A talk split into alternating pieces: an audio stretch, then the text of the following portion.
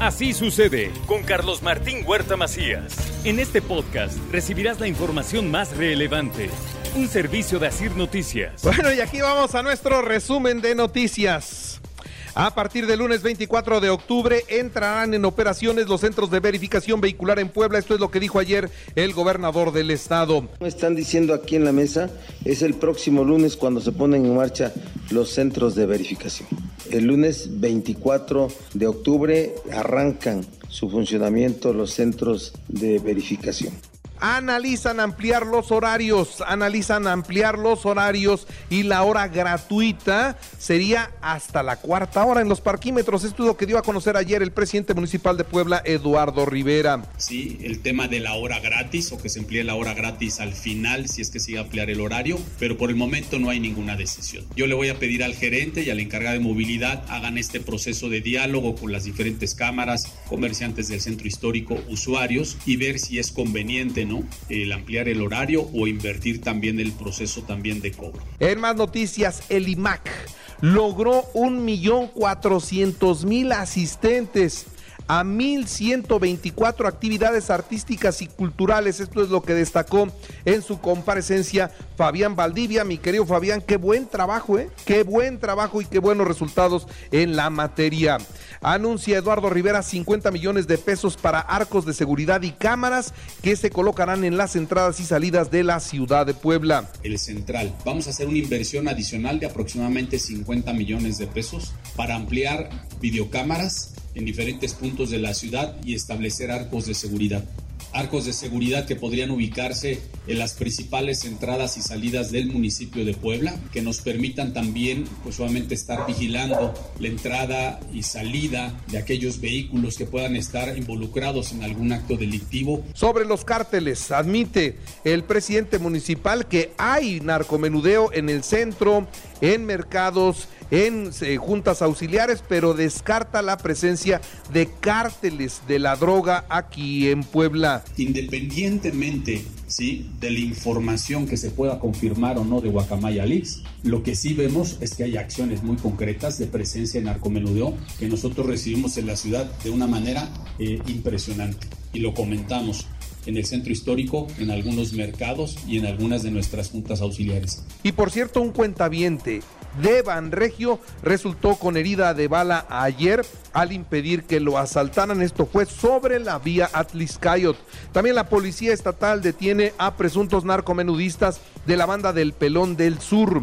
Inaugura el ayuntamiento cuatro calles con una inversión de 3.8 millones y anuncian 100 millones de pesos más para continuar con estos programas. El día de hoy estamos entregando cuatro obras de manera simultánea, así como yo estoy aquí en esta ocasión junto con las vecinas y vecinos, los demás funcionarios de la administración están entregando en este momento las tres calles adicionales más. Es una inversión total de 3.8 millones de pesos lo que nosotros llevamos a cabo. Y estas calles se han entregado, se están entregando en la colonia Bosques de Manzanilla. En la Benemérita Universidad Autónoma de Puebla, la rectora Lidia Cedillo Ramírez fue electa representante del Consejo de Universidades Públicas e Instituciones Afines. Bien el trabajo de la rectora sigue siendo extraordinario.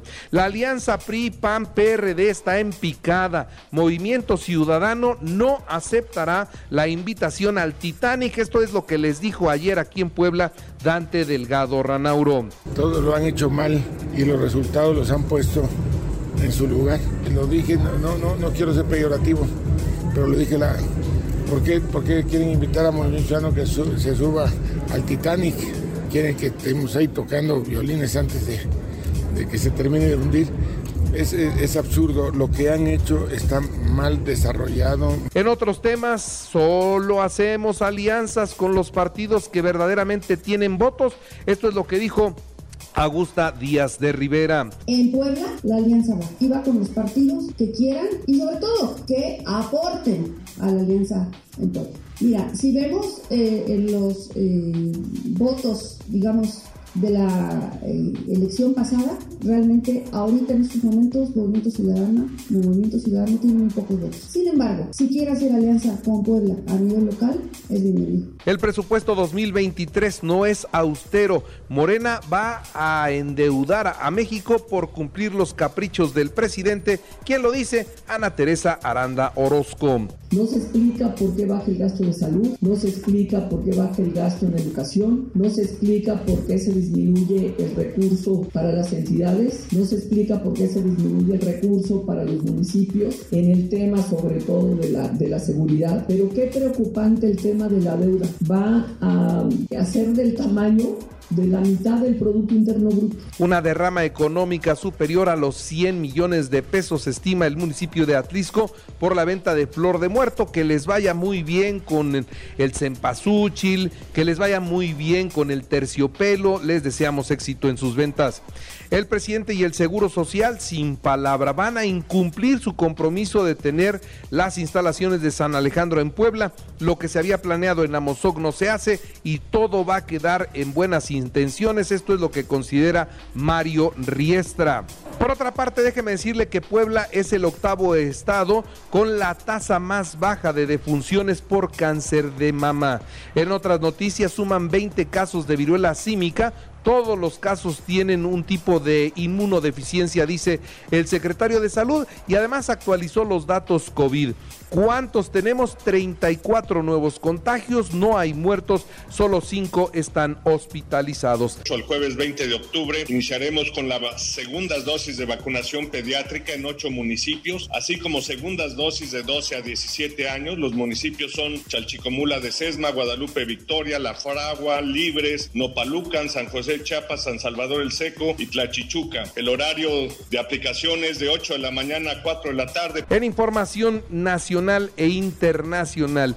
México tiene 240 municipios sin policías. Esto es lo que advierte el secretario de Gobernación, Adán Augusto López Hernández, encargado de la política interior del país, quien además se reunió con Claudia Sheinbaum. Estuvo con la jefa de gobierno de la capital de la República Mexicana y bueno, destacó el trabajo que ha hecho sobre todo en temas de seguridad pública. Y dice Adán Augusto, ya quisieran los gobernadores del interior del país tener los resultados que ha logrado Claudia Sheinbaum al frente de este gobierno. Y bueno, pues ella eh, de inmediato le respondió somos hermanos, así, somos hermanos y no peleamos por las candidaturas. Vamos en un mismo proyecto y también le reconoció el buen trabajo y sus oficios al secretario de gobernación. Así que entre estas dos figuras las cosas van caminando bien. El general secretario de la Defensa no rinde cuentas ante la Comisión de Defensa de San Lázaro porque es una instancia que no tiene facultades para ello. Esto es lo que dijo también el secretario de Gobernación y de esta forma limpió la imagen del secretario de la Defensa que no acudió al llamado de los diputados.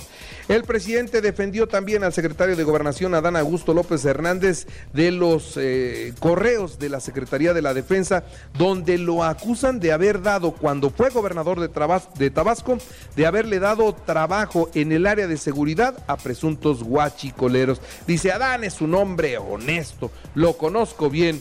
Hay muchos ataques de la prensa conservadora. Y mire, de las últimas filtraciones de Guacamayas, el director de Pemex, Octavio Romero Oropesa, ¿qué cree? Bueno, pues que tiene 18 militares asignados a su seguridad personal, 18 militares a su seguridad personal y la de sus hijas. En el 2024 no permitiremos la elección de Estado ni la intromisión de servidores del bienestar. Esto es lo que dice Beatriz Paredes.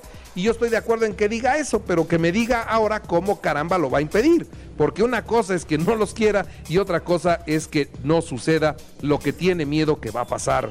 Y no solo en bancos, 18 millones de mexicanos abandonan su dinero en cuentas de las Afores.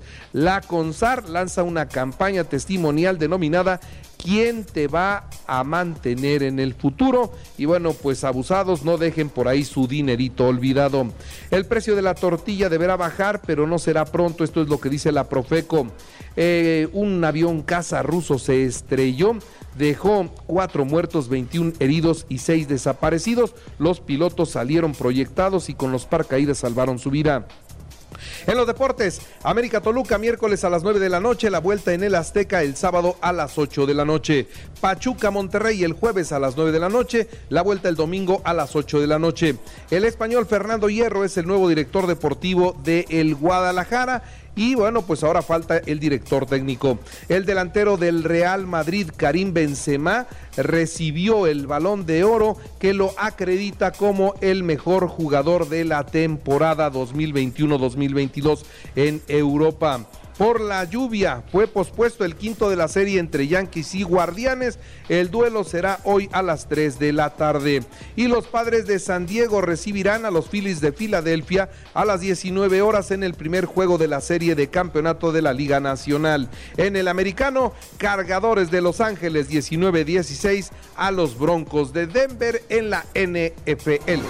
Así sucede con Carlos Martín Huerta Macías. La información más relevante, ahora en podcast. Sigue disfrutando de iHeartRadio.